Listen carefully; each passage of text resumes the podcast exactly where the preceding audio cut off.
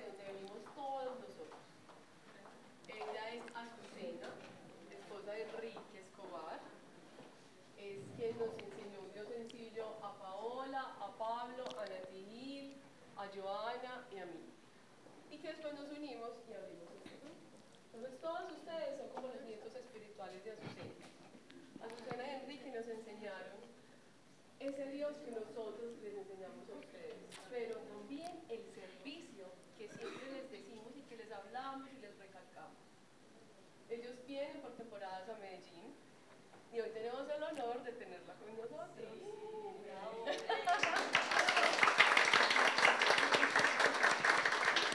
Nos voy a dejar con Azucena. Eh, hola, eh, voy a escucharlo. ¿Quién hace? No, no, no. Ya, vamos a acabar. Sí, ya. Muy bien. Azu, te dejo. Bienvenida otra vez. Gracias. Uy. A ver cómo se oye esto, me siento toda una profesional. Pues Padre, en el nombre de Jesús, yo quiero poner delante de ti estos momentos que juntos hemos venido a recibir de ti. Instrucciones, sugerencias, mandatos, consejos, o si no, Señor, tan solo a que escuchen lo que tú quieres que cada uno escuche y se lleve a su casa cada uno la porción que le pertenece. Señor, que unos nos sintamos desafiados, que otros nos sintamos confrontados, que otros nos sintamos eh, expectantes, anhelantes y deseosos de poner por obra todo cuanto aquí creamos o sepamos que viene de ti. Por eso, Padre, presento en el nombre de tu Hijo amado Jesús, dándote gracias, precioso Espíritu Santo, porque antes que el primero de nosotros llegara esta noche, aquí estaba tu presencia, anhelándonos y deseándonos. Y Padre, también me emociona saber que cada vez que venimos y nos reunimos en tu nombre, absolutamente nadie sale igual. Porque nadie puede estar expuesto a la unción y a la presencia tuya y seguir caminando de la misma manera. Así no lo sintamos, así no lo creamos, así no lo pensemos. Tú, Señor, no estás perdiendo el tiempo y siempre nos llevas a más y a mejor. Amén. De verdad que soy la abuela de todos, entonces vino la abuela consentidora. Yo amo ser abuela. Soy abuela de un muchacho de 18 y de una bebé más pequeñita de 3 y en medio hay dos, de 5 y de 8 años. Soy de verdad una mujer agradecida con Dios y es el título que más me gusta que me presenten, como una mujer agradecida con Dios. ¿Por qué? Porque yo sé dónde yo vivía, dónde yo vagaba y de dónde Dios me sacó. Yo sé la condena que fue abolida y que fue perdonada por la sangre de nuestro Señor Jesucristo, que a mí me tocaba pagar por cada uno de los pecados que yo consciente o inconscientemente sin Dios causé. Y el saberme hoy libre de esa consecuencia y haber cambiado por la decisión que yo un día tomé, porque déjenme contarles que yo llevé la salvación a mi casa. Enrique era un hombre tremendamente egoísta, ateo, y tenía todas las excusas de poder y de peso para no creer en Dios. Y yo, aunque había conocido a Jesús en el colegio, porque mi mami nunca me habló de Dios, nunca tuvo tiempo para eso. Era una mujer que le habían abandonado dos maridos y trataba de sacar adelante profesionalmente cuatro hijos. Lo que hizo conmigo bueno fue que me puso en un colegio católico, donde a mí me enseñaron los primeros pasos con Jesús. Y un sacerdote especialmente, que fue mi guía espiritual, me mostró un Jesús lleno de amor y lleno de vida para mí. por muchos años, hasta el sexto primaria, el yo ir y escuchar de Jesús mantuvo mi corazón sano y feliz. De ahí en adelante, hasta los 30 años que Jesús me reencontró, fue una vida de tristeza, de desesperanza, de todo lo, que el ser humano vive cuando vive en una familia donde no está Dios como el centro de su vida. Y esa fue mi casa. Yo nací y crecí en una atmósfera enferma. ¿Enferma de qué? De ira, de enojo, de amargura, de desesperanza, de deseo de venganza, de rencor, de todo eso que hay en los hogares cuando Cristo no es el centro en los corazones de sus padres y de esa familia. Y salí de ahí a casarme con el primero que me dijo que me prometía hacerme feliz, que no podía vivir sin mí. Y claro, los dos necesitábamos urgentemente salir de los hogares en los cuales él y yo vivíamos. Y aunque hicimos un propósito sin Dios, pero hicimos un propósito. Nosotros antes de casarnos hicimos el plan de vida que nosotros queríamos. Soñamos juntos. Bueno, ¿qué hacemos? Estar juntos hasta que la muerte nos separe. Lo anotamos. Ser felices. Ser felices. Tener hijos que no les haga falta nada. Listo. Y lo más importante, me dijo Enrique, mi casa nunca se va a parecer a la casa de la cual yo salí, ni a tu casa. Nuestra casa va a ser total y completamente diferente. ¿Y saben qué? Sin tomar en cuenta a Dios, fracasamos. A los 12 años de matrimonio, Dios me encontró a mí primero, habiendo perdido a mi tercer hijo del cual yo me había embarazado para recuperar el corazón de mi marido, porque ya estaba lejos de mí. Y no lo logré. En ese momento me doy cuenta que él ya tiene un apartamento por fuera y que se va a ir a vivir con alguien más. Y ahí fue como que se apagó la luz de mi vida.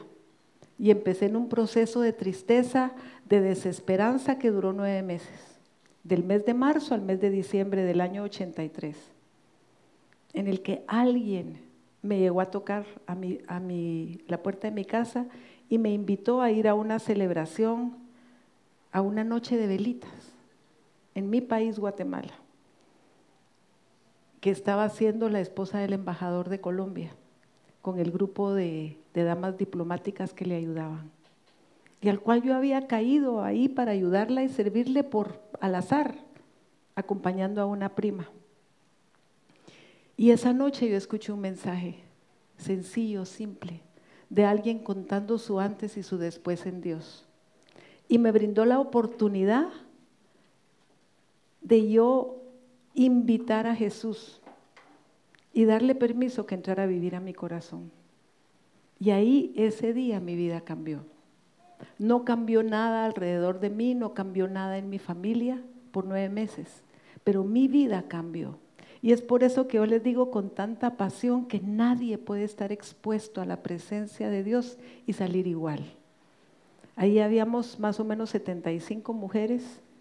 Yo no sé qué fue de la vida de las demás, pero mi vida esa noche fue un antes y un después. No supe muy bien, como les contaba esta tarde al equipo de servidoras, de qué se trataba esto. Pero lo primero que Dios me puso fue la esperanza de que algo podía cambiar. Esa mujer cuando oró por mí me había dicho, si tan solo tú le das oportunidad a Dios, Él va a cambiar tu vida y todo alrededor tuyo también cambiará. Y hoy, 38 años después, casi 39, yo les digo, cambió totalmente mi vida. Toda esa vida sin propósito, sin destino, sin sueños a color, con un futuro incierto y además un futuro completamente predeterminado al infierno, no solo de mi vida, sino de mi generación completa cambió con esa simple decisión que me tomó cinco segundos, el decidir que necesitaba un Dios en mi vida. Lo había probado todo, absolutamente todo lo que ustedes se puedan imaginar, y nada me había funcionado. Antes bien, más había destruido mi vida, la vida de, mi marido y el hogar. Y así me encontró Dios. Y lo hermoso es que desde ese primer día, Dios me ha invitado al cambio. Y eso es eh, en parte el mensaje que yo te quiero transmitir esta noche. Que te dejes ayudar por Dios para que Él te lleve tal como dice su palabra. Mi porción favorita tal vez de la Biblia y lo que encierra mi, mi vida, que es como un lema para mí. Yo tengo varios lemas, varias porciones de la palabra en las cuales yo tengo mi vida fuertemente centrada.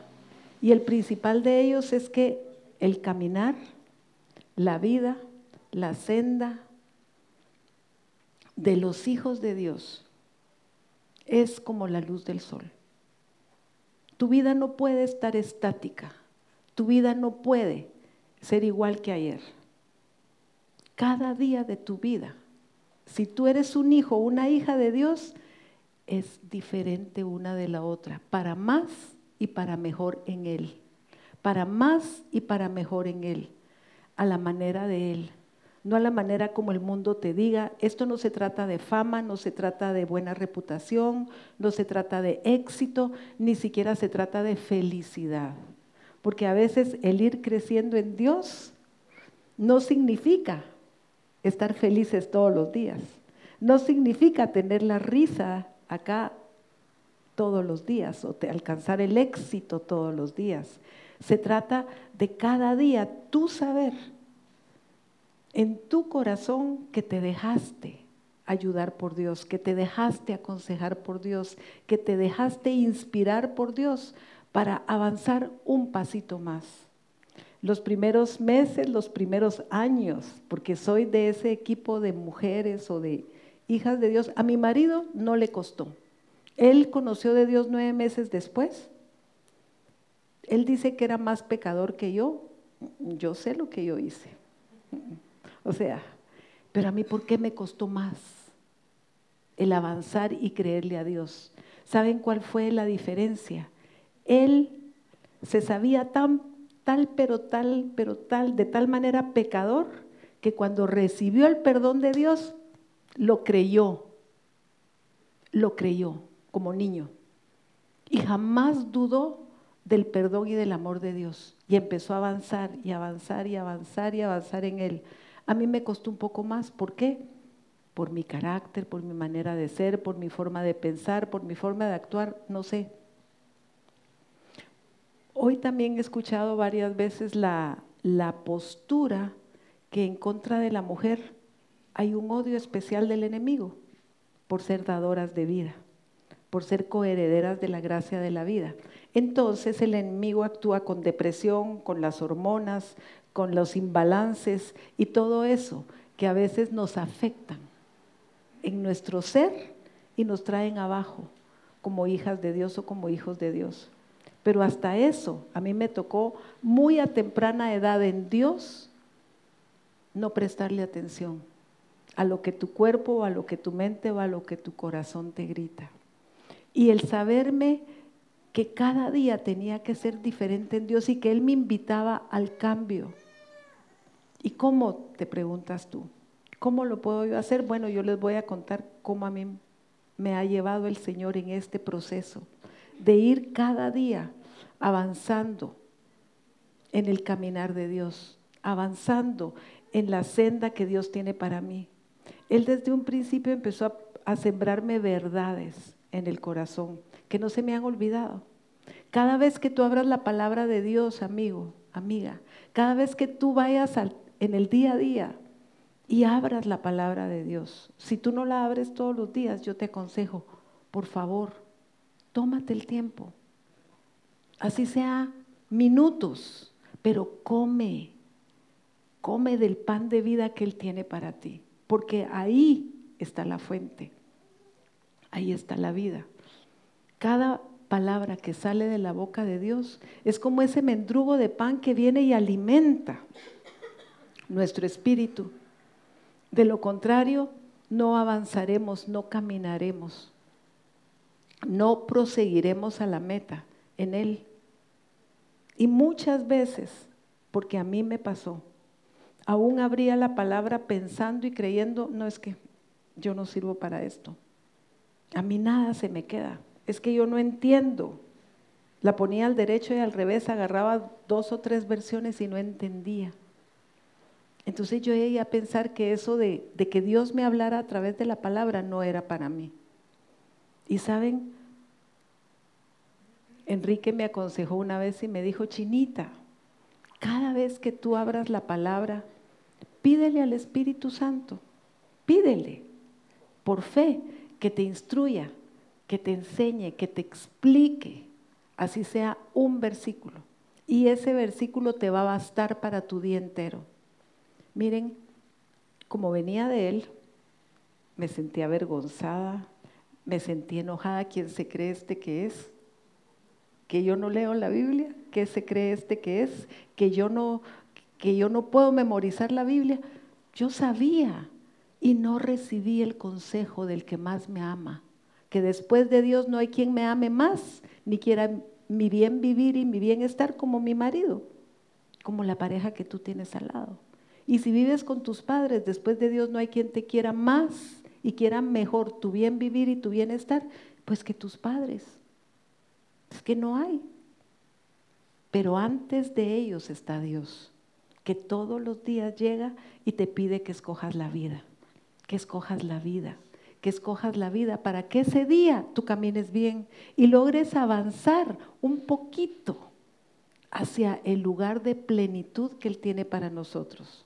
Porque el proverbio dice que la senda de los justos es como la luz del sol, que va desde el primer rayo de luz. ¿Cuándo te llegó a ti el primer rayo de luz de Jesús? ¿Cuándo? ¿Hace un año? ¿Hace dos años? ¿Hace tres meses?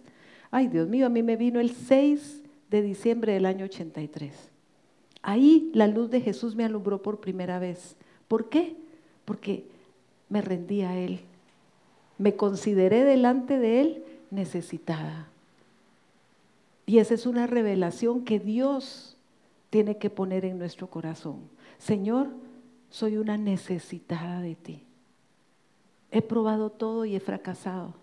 He querido manejar la vida como yo creí, como yo pensé, como me aconsejaron, como, como estudié. ¿Cuánto curso hubo? En ese entonces en Guatemala yo fui a todos, hasta el de poder mental, y nada me sirvió.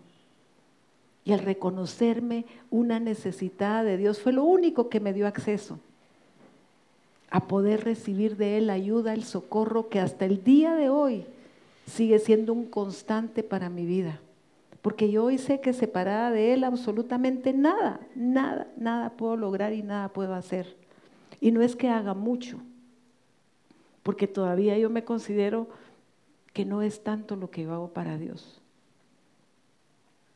Pero aún así lo que hago, sé que es de bendición. ¿Por qué? Porque Él es el que me guía a hacerlo y me dirige para hacerlo y me instruye cómo hacerlo. Así sea llevarle el tecito a mi marido en la mañana o llevarle el postrecito con una sonrisa. Y correr yo a darle un beso cuando Él no me ha dado un beso y ya se va a la calle. Contenta, alegre, sin estar con nada en contra de Él ha sido bien interesante, porque cuando yo empecé a, recibir, mm, aunque me gustó ese proverbio, cuando empecé a recibir la instrucción de Dios de qué significaba el ir avanzando, yo dije, Señor, yo necesito más de ti. No sé cómo. Es más, creo que no puedo. Además me habían dicho alguna vez que mi cerebro no tenía, ¿qué? Eh, retentiva, que tanta pastilla para adelgazar que había tomado me habían quemado las neuronas. Entonces, que no, por eso era que yo no entendía nada. Pero ¿saben qué? Mayor obra ha hecho Dios en mí porque empezó Él a explicarme. Al principio fue un versículo, al principio fueron dos, pero ese pequeñito versículo, esa pequeñita palabra que yo sentía que me brincaba al entendimiento, wow, me bastaba para caminar ese día. Y empezaba a recordarlo constantemente en el día, mientras iba de camino, mientras estaba en mi casa, mientras estaba con mis hijos y me la, me la repetía. Y el, el empezar a caminar mío en Dios fue bien lento, bien lento. Yo miraba a la distancia a mi marido y a veces sentía envidia, a veces sentía celos, a veces sentía enojo. A veces quise jugar otra vez con él a víctima, sentirme abandonada porque él me dejaba por Dios. Hasta que Dios un día tuvo que hablar a mi corazón y me dijo, tú vas de camino a la velocidad que tú decidas ir. Y Él va de camino a la velocidad que Él decida ir. Por mucho que Él te ama, no te puede ayudar. Y por mucho que tú le ames, no lo podrás detener y tampoco lo podrás ayudar, porque soy yo el Padre de los dos. ¿Qué te toca a ti? Tú en mí recibir lo que yo tengo para ti y aprender a hacer lo que yo quiero que seas para Él, una ayuda idónea. Y lo más importante, poder ser la mujer que yo decidí, que yo planifiqué y que yo soñé que tú seas. En otras palabras, hacer de mí un producto apto para el consumo humano. Porque déjenme decirle que los 30 primeros años de mi vida yo no era apta para tener contacto con las demás personas. Lastimé, herí, menosprecié, destruí a todo lo que yo toqué. Era inconsciente, jamás me di cuenta. Pero cuando hay una mujer llena de amargura, de enojo en contra de la vida, yo nací enojada, porque desde el vientre de mi madre escuché el rechazo de mi padre las veces que le pidió a ella abortar. Desde el vientre de mi madre escuché los gritos de mi madre insultándolo y, diciendo que odiaba el haberse embarazada, pero que no iba a abortar.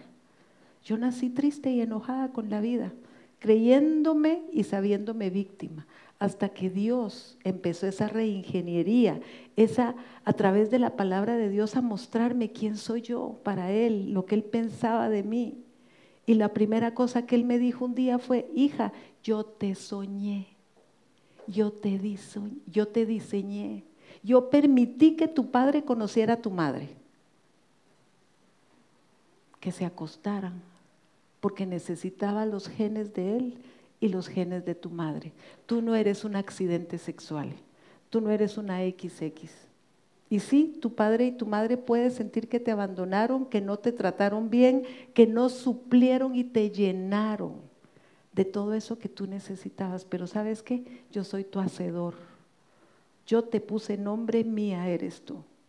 Y cuando pases aún hoy todavía por las aguas y por el fuego y por todo lo que te toca pasar en esta vida, tienes que saber que yo iré contigo. Y sabes qué otra cosa me mostró Dios?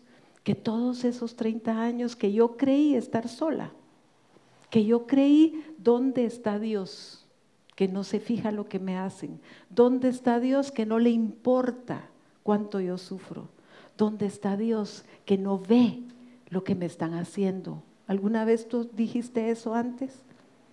Y Dios me dijo, hijita, estás enojada. Tienes que empezar por perdonarme a mí. Y yo, Señor, a ti, no, pues ya, condenada y al infierno. Y él de una manera tan dulce me dijo, perdóname a mí. Y quiero que sepas que nunca te dejé, que nunca te abandoné, que cuando te abusaron, ahí estuve yo, que cuando te rechazaron, ahí estuve yo, que cuando se burlaron de ti, ahí estaba yo. Que cada vez que dijiste, qué suerte, uy, qué suerte, ahí estaba yo.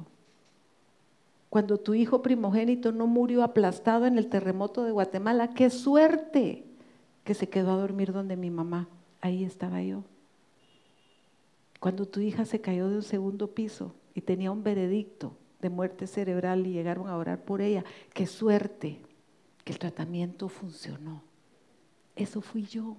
Y ese día, yo les quiero decir algo, una nueva revelación entró a mi vida y me dio valor y me dio sentido de pertenencia y me dio identidad nueva en Dios. Yo crecí una pulgada o dos de estatura. Nunca más yo me vi igual y me sentí igual y me creí igual. Muchas veces el enemigo en mi vida todavía juega conmigo. ¿Cómo te atreves a hablar? ¿Qué vas a decir? No sos tan preparada, no sos tan versada. Pero ¿saben qué? Me recuerdo de la primera instrucción que me dijo Dios cuando un día me dijeron que compartiera en la iglesia. Casi me muero. Y Dios me dijo, si tú te paras y permites que el Espíritu Santo saque de tu corazón lo que yo quiero que tú digas, las personas ahí sentadas lo van a recibir en su corazón y en su espíritu y es donde yo trabajo. Si tú te preparas una charla magistral desde tu intelecto y tu entendimiento o si copias algo en internet, eso se va, eso va a pasar, porque no hay espíritu y no hay corazón. Entonces, esa es la confianza cada vez que me, que me piden y hoy puede más mi felicidad de que estoy con nietos, o sea que están, estoy con mi familia. Les estoy contando un poquito el origen de ustedes, de dónde vienen y a dónde van. ¿Saben? El proceso de Dios conmigo desde el día uno fue en amor. Yo no me di cuenta al principio. Siempre me ha disciplinado con palabra fuerte, fuerte. Les conté a las mujeres la primera palabra que Él me habló. Ese trato es fuerte porque si, te, si separa tu líder, tu, tu pastor, tu pastora, tu guía espiritual y te da esa palabra profética, creo que te vas de la iglesia. Si a mí me hubiera dicho la pastora de la iglesia que yo era una Jezabel, me marcho, no hubiera vuelto a la iglesia jamás, pero fue él. Y yo jamás en la vida había escuchado eso. Y así ha sido el trato de Dios conmigo. Me ha tratado fuerte, pero ¿saben una cosa? A mí toda la vida me golpearon y me trataron fuerte. Entonces, hasta eso, el trato de Dios, aunque ha sido fuerte, siempre ha sido nutritivo y dulce, porque al final produce vida en mí. Entonces sí, muchas veces la palabra de Dios nos va a avergonzar, nos va a enojar, nos va a desafiar. ¿Por qué? Porque nos sentimos confrontadas, nos muestra las áreas que todavía necesitamos cambiar, que necesitamos entregar o en las cuales estamos pecando y nos tienen detenidas de avanzar en el camino hacia la plenitud. Yo les quiero decir algo, ese proverbio, no, el día de plenitud para cada uno de nosotros no es el día que nos encontremos con Él. Yo creí por años que la senda de los justos es como la luz de la aurora, que va desde el primer rayo de luz hasta alcanzar la plenitud, el cenit del mediodía en Dios. Nuestro cenit, nuestro mediodía en Dios es aquí, es ahora y el tiempo es ya. Dios nos necesita. Una generación completa de hombres y mujeres determinadas a dejarse ayudar, a dejarse, a dejarse tratar por Dios, a alcanzar esa plenitud en toda área. No creas que solo es mm, en lo espiritual para oír de Dios. No, en toda área. En tu trabajo, en tu familia, en tu deporte, en el día a día. Él quiere levantar una generación que dé que hablar. Él quiere levantar una generación que inspire vidas. Él quiere que alguien se acerque contigo y te diga, oye, ¿de dónde viene tu éxito? Mi éxito, sí, ¿de dónde? ¿Cómo es que eres la persona que eres y todo? Ah, porque Dios está conmigo. Porque Él todos los días me instruye. ¿De dónde vienen esas manos que tenés tan prodigiosas para operar y, hacer esos milagros en el quirófano? Ah, porque yo soy un hombre, una mujer que le teme a Dios y todos los días voy a la fuente y dejo que Él me ayude antes de cada operación, antes de sentarme a la máquina, antes de sentarme en el trabajo a planificar mi día, lo pongo en la presencia del Señor. Él necesita a esta generación de hombres y mujeres que de esa manera natural y sencilla usemos los púlpitos que Él nos está dando para mostrar a un Dios todopoderoso. Me encanta cuando yo leí la frase de San Agustín, que sé que todos ustedes se la saben, espero que sea San Agustín y si no díganme quién pero Él dejó escrito que prediquemos a Dios en todo momento de nuestra vida y que solo cuando sea estrictamente necesario usemos palabras. ¿Mm? Entonces, que todo lo que nosotros hagamos en el día a día denote la presencia de Él. Yo hoy les quiero decir, un día a mí me tocó creerlo, porque mi autoestima es que ni siquiera era baja. Yo tenía un, un exterior increíble. No, no, podía darme permiso de tener un pelo fuera del lugar y una arruga en el vestido. No, eso no era parte de mi día a día. Yo tenía que usar todos los días, como esas actrices de teatro, los disfraces para andar por la vida y querer ser la monedita de oro que estaba ganándose, el cariño, la amistad de todos. Así de tremendamente insegura yo era. Yo creo que no la tenía baja, simplemente no tenía estima, porque no sabía quién era. No confiaba en mí, no creía en mí, no veía absolutamente nada bueno. Y cuando Él me empezó a mostrar con ese amor, con ese amor quién yo era, cómo yo era, y sobre todo a escuchar su voz. ¿Cómo escuchaba yo su voz? Amores, Dios nos habla de toda forma y en todo momento. Él habla. Y Él habla siempre. Él sabe dónde estamos siempre. Y Él nos busca todos los días de nuestra vida nosotros. Nosotros nos alejamos de Él, nosotros nos olvidamos de Él, no llegamos a la cita divina con Él, pero Él llega. Él siempre está ahí. Y cada vez que nos llegamos a Él lo encontramos. A mí me emociona eso de Dios, porque con amor eterno nos ha amado y nos sigue amando. Y Él es el principal interesado en llevarnos de gloria en gloria de victoria en victoria y de fe en fe.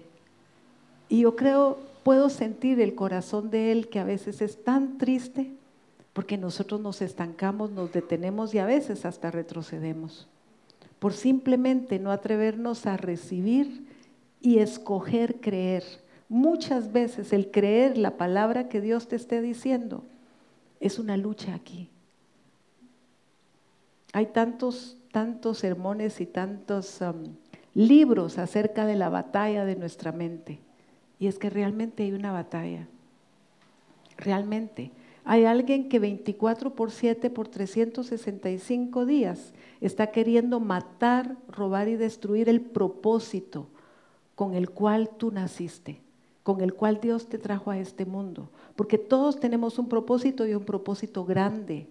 Todos tenemos un rol que desempeñar insustituible.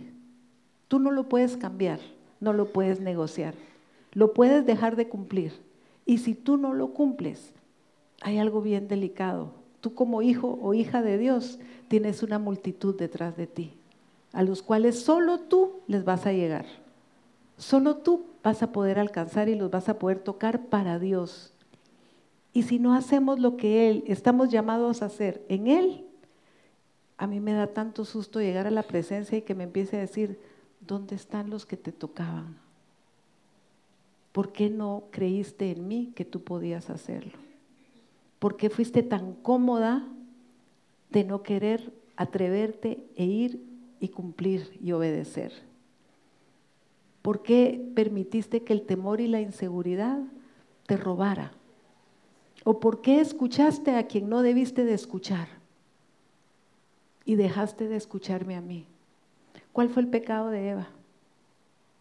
¿Comerse la manzana? No, eso fue el fruto. Prestarle atención a quien sabía que no tenía que prestarle atención. Y encima de prestarle atención como buena mujer, se puso a platicar con él. ¿Mm? Y como buena mujer hasta exageró las cosas. Lo demás, añadidura que nos trajo la muerte y la separación, pero para eso vino Cristo a nuestra vida. A mí me encanta porque alguna vez yo vi una película de Disney con mi nieta o mi nieto y vi Avatar. Y cuando este muñequito llega y se enchufa con el árbol de la vida, yo decía, a eso vino Jesús, a reenchufarnos con el árbol de la vida, porque el pecado que hizo nos separó, nos hizo independientes. Y quitó la dependencia que Él quiere que nosotros tengamos. Por eso cada mañana que vamos a la palabra de Dios, cada vez que nos disponemos a recibir de Él la instrucción de Él, la palabra de Él, el palpitar de Él, miren, abrámonos ante la oportunidad de ver a Dios en todo alrededor nuestro. A mí me habla Dios en los bumper stickers de los carros. A mí me habla Dios en las camionetas extraurbanas, que vienen en Guatemala, sobre todo, no sé aquí, pero por todos lados de la capital hay camionetas extraurbanas que traen rótulos bíblicos atrás o palabras inspiradoras. Y ahí Dios me habla. A veces voy pensando, no sé ni en qué, y de repente, ay sí, Señor, gracias, gracias, gracias, gracias. No voy a divagar, no me voy a perder con cosas que no me tengo que perder, ni menos entretener, porque hay mucho para hacer hoy. Y ahí mismo encaminas tu vida. Cuando permites que Dios te hable, aún en películas, aún en programas de televisión del mundo, dicen por ahí, ahí Dios nos grita, porque Él este es el tiempo que está usando todo. Él va a usar hasta los incrédulos para mandarte mensajes, porque Él no quiere que nadie se pierda y tampoco quiere que perdamos nuestro tiempo. Él quiere que nuestra vida siga en aumento y siga en aumento y siga en aumento. ¿Por qué? Para que seamos el reflejo de su gloria, para poder ser allá afuera, en este tiempo, en este lugar del mundo donde Dios te tiene, respuesta a la necesidad de muchos, comenzando contigo mismo. Porque cada vez que tú te pares en el espejo, Él te va a enseñar a verte de una manera diferente. Mujeres, ya no te vas a ver más defectos, ni más arrugas, ni vas a, a, no gustarte, sino vas a empezar a agradecerte la obra preciosa que Dios hizo contigo. ¿Cuántos de nosotros todos los días nos tomamos un momento para agradecer a Dios por nuestra vida, por cómo nos hizo? por todo lo que nos ha dado.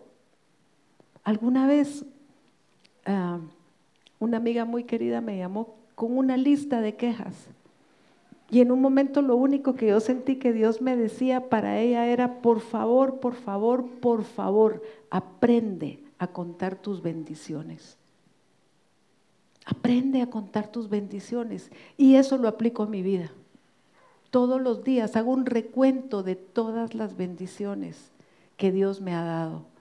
Y les digo algo, alguna vez escuché desde un púlpito que si tan solo la salvación nos ha dado Dios, si no ha hecho ningún otro milagro para ti, si no te ha dado absolutamente nada que tú creas que valga la pena, con solo que te ha librado de una vida eterna en el infierno, ahí, mi hijito, como decimos en Guatemala, de rodillas con la frente al piso tendríamos que mantenernos en eterna gratitud del precio de sangre que Él pagó y derramó para abolir de nosotros ese futuro y ese destino.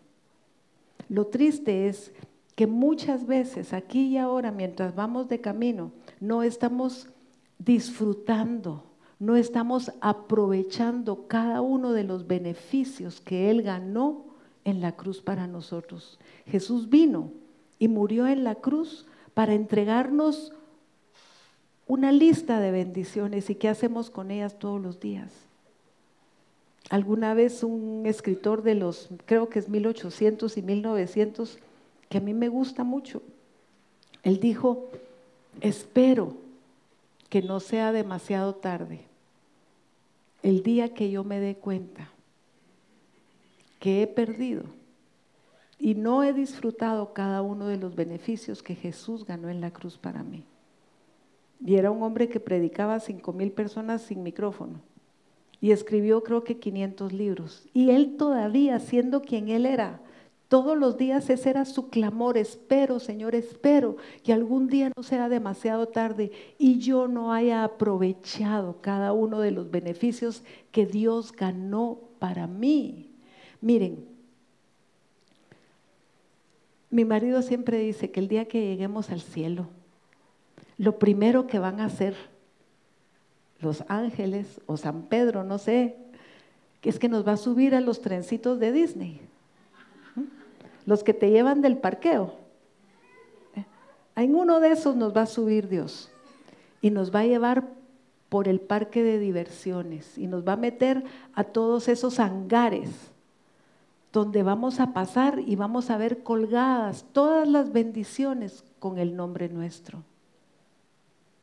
Ahí van a ver todos los deseos, todos los anhelos, todas las necesidades, todos los milagros que tú y yo no creímos o no estuvimos dispuestos a recibir de una manera apasionada por fe primeramente.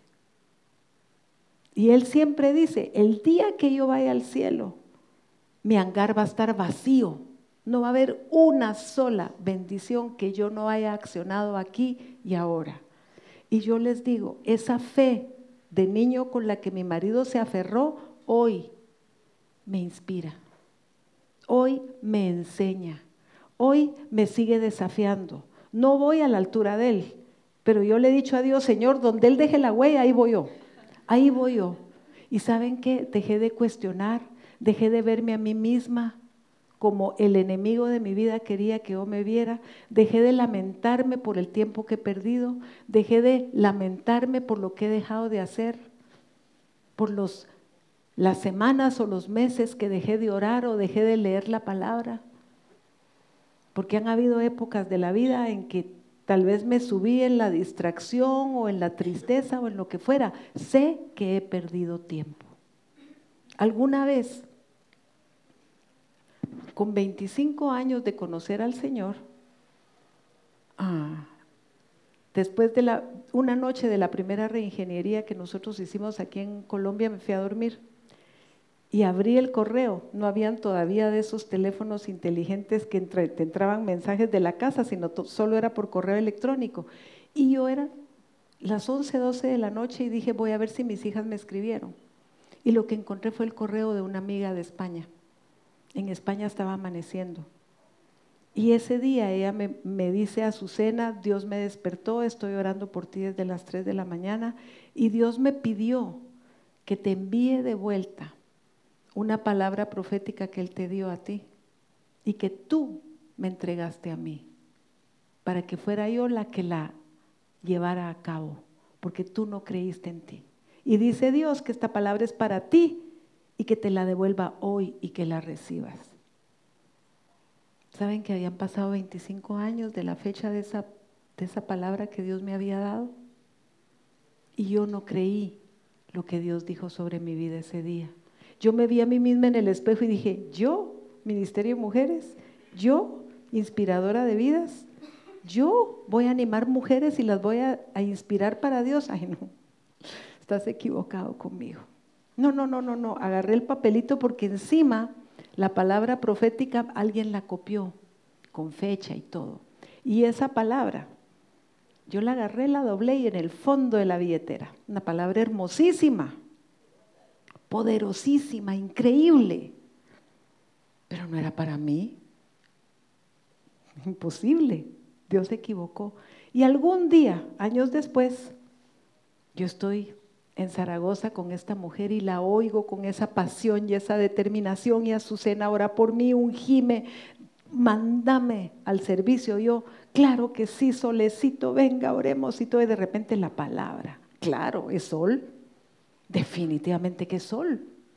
La fui a buscar, la desempaqué, le dije, esto es para ti, Dios me la dio a mí, pero Él dice que es para ti.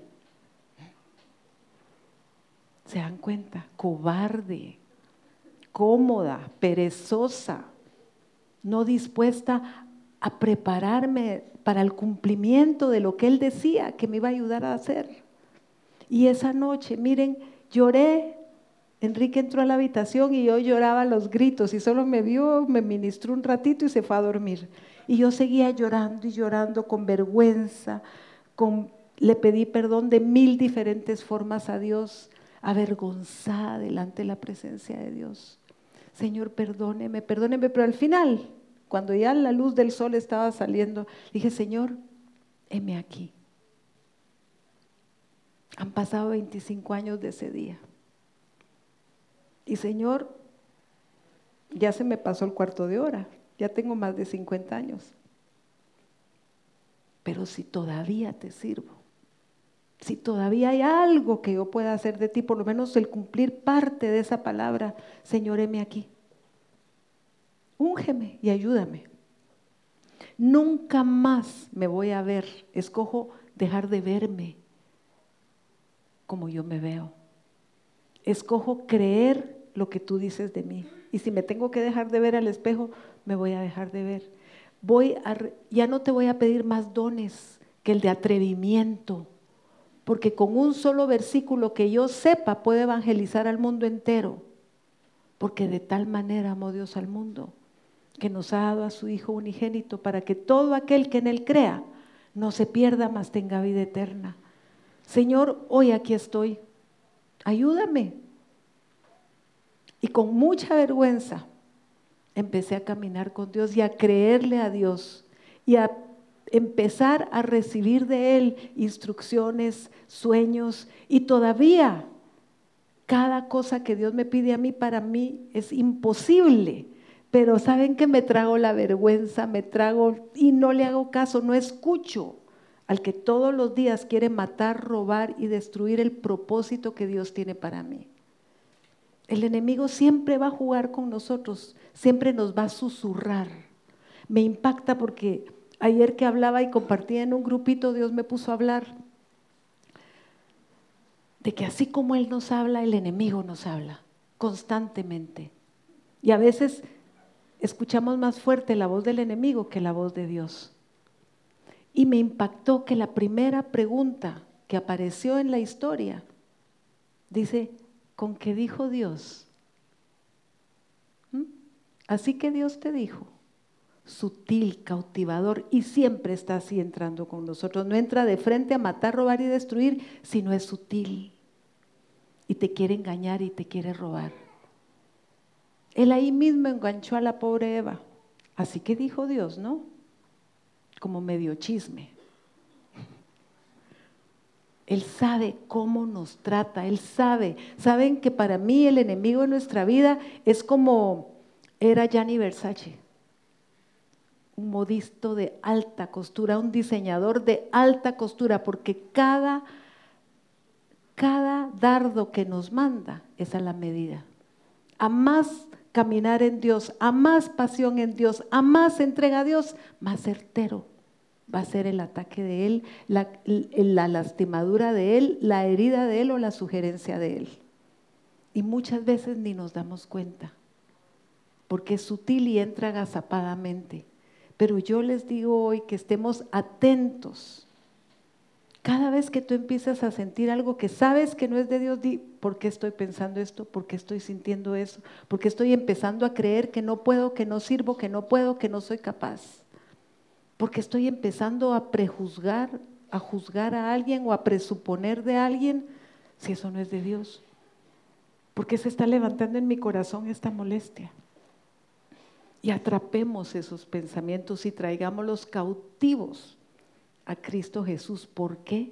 Porque Él desea que ese día avancemos hacia nuestro lugar de plenitud en Él. ¿Qué tiene Él para tu vida? Él sabe.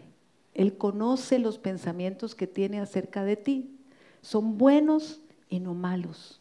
Ay, pero lo hermoso de esto es que es para darte el cumplimiento de aquello que tú anheles, que tú desees, que tú te propongas, que tú sueñes con Él. Él es un cumplidor de sueños, no somos robots en Él. Por eso yo te animo esta noche, sueña en grande, planifica en grande, atrévete. Si tenés sueños pequeños, tíralos a la basura.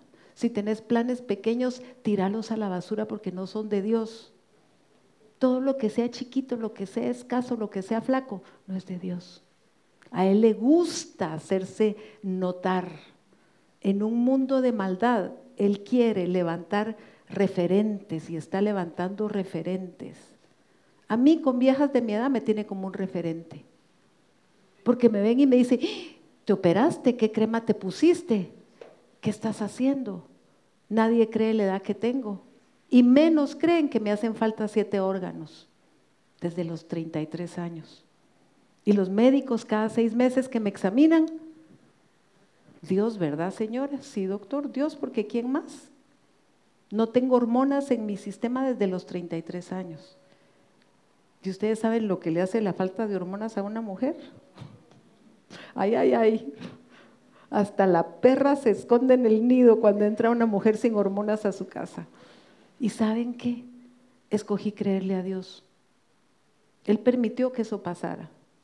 Tanta ira, tanto enojo, tanta amargura, tanto resentimiento que por años fue un caldo de cultivo dentro de mí, destruyeron mi sistema y se comieron siete órganos. No los necesito. ¿Cómo? No sé. Como de todo, trago de todo, a deshoras, no me canso. Yo le decía a mi hija el otro día, mi hija, yo no siento cansancio. Mamá, pero por Dios, estoy fundida. Ay, mi amor, no seas exagerada, por Dios. ¿Y qué quieren que haga? No me canso. A veces sí, el cuerpo ya, el otro día teníamos dos horas de sueño y me dormí en el avión. digo, es primera vez en los años que tengo de viajar, y he viajado por 20 horas. Una noche estuve 28 horas, ¿verdad? Cuando fue la erupción de un volcán por allá por Europa, me mandaron como cinco lugares distintos. 28 horas sentada. Películas, documentales, noticias, la Biblia, el estudio, el no sé qué, otra película, otro documental. Me paraba a hacer ejercicios por allá atrás y volví a regresar. Y bajé y todavía me llevaron a comer. ¿Quién hace eso? Yo un día le creí a él que aún en la vejez va a ser fructíferas mis canas y que los que amamos al Señor correremos y no nos cansaremos, caminaremos y no nos fatigaremos. Y que Él hace reverdecer la vida de los justos. Y como yo ya fui justificada por Él y lo creo apasionadamente, mire, hoy podemos cometer un error, hoy podemos caer y pecar. Levántate, Hoy puedes sentirte mal y tener un berrinche con Dios y hacerle una escena como esos niños que patalean, pero no te quedes ahí. Levántate, sacudite del polvo y decirle, Señor, aquí estoy. ¿Dónde estábamos? Y sigue y prosigue y prosigue de camino a la meta. ¿Por qué? Porque yo no me puedo imaginar la vida lejos de Él. ¿A dónde iremos, Señor? Si solo tú tienes esa palabra de vida eterna cada día para mi vida. Yo les animo esta noche. Me encanta este remanente, me encanta este plantío del Señor que tiene Dios en este lugar. Y si algo yo les puedo contagiar, compartir, impartir, es apasionense por Dios. Y no permitan acostumbrarse a vivir mal. Abúrrete de un día malo. Abúrrete de un día sin color para Dios abúrrete de un día que tengas imposible. Yo sé que hay situaciones difíciles. Yo sé que hay momentos o épocas de sufrimiento. Pero en medio de eso, miren, el apóstol Pablo dijo algo. Él dijo que este evangelio es de locos. De verdad. Es creer esperanza contra esperanza, imposible contra imposible. Y no son bonitas palabras. Es ver el poder de Dios en nuestras vidas. Yo les digo, días malos, claro que he tenido. Momentos dolorosos, por supuesto. Pero en medio de esos momentos dolorosos, frustrantes, de, de total desesperanza que estaba atravesando, ahí Dios me ha hablado y casi siempre me ha levantado y me ha exhortado de una manera fuerte. Él sabe cómo me habla. La mayor instrucción que me da en medio de esos momentos es, deleítate. ¿Qué? Me siento crucificada, me siento en el infierno mismo, Señor. Deleítate en el Señor, en tu Señor. Deleítate. Y no es una sugerencia y no es un consejo suave, es vida o es muerte. Si te quedas ahí, te mueres. Te regresas al mundo, renuncias a todo. Si te deleitas en mí, yo te concederé las peticiones de tu corazón. ¿Mm? ¿Y saben qué? Les cuento un secreto. Ha funcionado Dios. Ha funcionado Dios. Cada uno de los imposibles Él los ha cambiado. Cada situaciones desastrosas Él las ha transformado. ¿Cómo lo ha hecho? De verdad, de esta cobarde, de esta que no creía en, en mí misma, todavía no creo en mí. Pero una cosa hago y es que todos los días lo que vivo, aún en mi carne, no uso la fe mía porque esa es escasa, pero uso la fe del Hijo de Dios que hoy vive dentro de mí y que se quiere manifestar todos los días dentro de mí. Díganme si no es cierto que con Cristo estamos juntamente crucificados. Ya crucificamos nuestra vida en Él. Ya crucificamos nuestra vida en Él y resucitamos en Él. Entonces cada día, de verdad yo te animo, yo te exhorto, el mundo se va a poner peor, las situaciones cada vez van a estar peores, pero sobre los hijos de luz dice y está preestablecido que será vista su gloria. ¿Cómo lo va a hacer? No sé. Yo solo te digo que es cierto y que es verdad. A mí, a mí, con lo finita que yo soy, con lo pequeñita que yo soy, con lo, con lo a veces insegura y todavía ambivalente que puede ser mi vida, que a veces, ay, empiezo a escuchar más allá de lo que debo de escuchar y me toca trabajar mi mente y centrarla en lo que dice la verdad de Dios. A veces la realidad me empieza a gritar.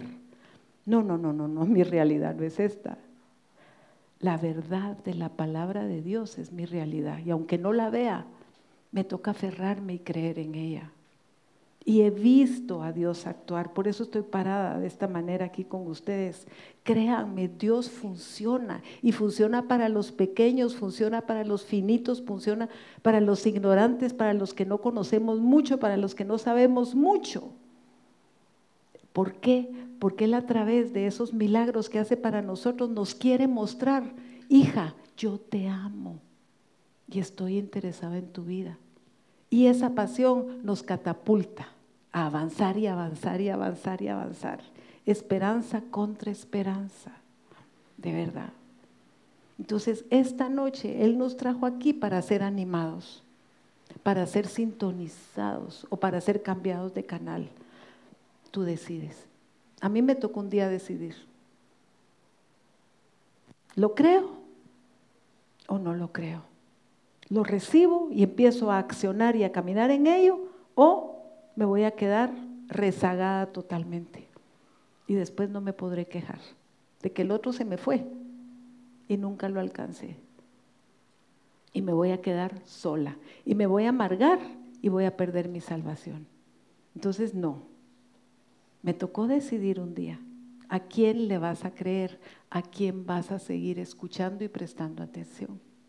Por eso estamos aquí esta noche. ¿Y por qué no terminamos y cerramos esta, este momento orando y pidiéndole al Señor? Solo tú sabes cómo está tu corazón, solo tú sabes cómo te sientes, solo tú sabes si, si te atreves a creer lo que esta noche escuchaste. Yo te digo, funciona y está para ti. Él dice que tiene la mesa servida. Nos toca a ti y a mí me gusta esa porción que dice que el reino de los cielos sufre violencia y que solo los violentos arrebatan. Entonces este es el momento. Si tenemos que arrebatar, nuestros milagros, los vamos a arrebatar. Si tenemos que arrebatar a los nuestros que no conocen de Dios de las garras del enemigo, los vamos a arrebatar. Yo alguna vez le dije a mi hijo mayor, si al infierno mismo tengo que bajar, hasta ahí abajo, pero a mí el diablo no me va a ganar un hijo. ¿Mm? Escúchame bien. Y yo después temblaba y como me atreví, Dios. Esa no soy yo, claro que no era yo, era la pasión. Y hasta ahí le llegó el opinadero, de verdad. Y Dios actuó. Y Dios actuó y lo trajo de vuelta al camino. Y Él hoy me dice, si todo lo que yo pasé y si todo lo que yo sufrí sirvió para vivir lo que estoy viviendo hoy en Dios, mamá, valió la pena. ¿Mm? Dios quería que sufriera, no. Dios quería que llevara las cicatrices de los aporreamientos, no. Él decidió. El mayor regalo que Dios nos ha dado es el libre albedrío. Mira bien cómo lo usas. Porque Él espera que lo uses para Él. Amén. Padre, te damos gracias esta noche. Gracias, Señor, por la palabra que tú permitiste que yo comparta, Señor, de mi corazón con estos mis hijos, con estos tus hijos, Señor. Y conforme es cada persona aquí sentadita, yo te pido que seas tú, Señor, instruyéndolos, animándolos, exhortándolos, redarguyéndolos, Señor, pero por sobre todo inspirándolos a que se atrevan a más y más y más contigo, Señor, y que de ahora en adelante el caminar de ellos sea como la luz del sol, sabiendo que van hacia la plenitud que tú tienes para cada uno de ellos y no van solos, Padre. Tú has dicho que el ángel del Señor va delante de nosotros, que nos toma de la mano y que nos lleva, que nos guía, nos conduce y nos introduce a ese lugar de plenitud que tú ya tienes preparado. Por eso gracias Señor, porque no hay uno solo que esté fuera de tu plan. Presento cada vida en este lugar. Y tú no los trajiste por gusto, porque cada vez que sientas a alguien escuchar es porque tú estás dispuesto a hacer aquello que tú permitiste que fuera compartido esta noche. Yo levanto la fe en los espíritus y en los corazones de cada uno para atreverse a ir por más. En el nombre de Jesús. Amén. Amén. Muchas gracias. Gracias, mi Moni. Gracias a cada uno de ustedes.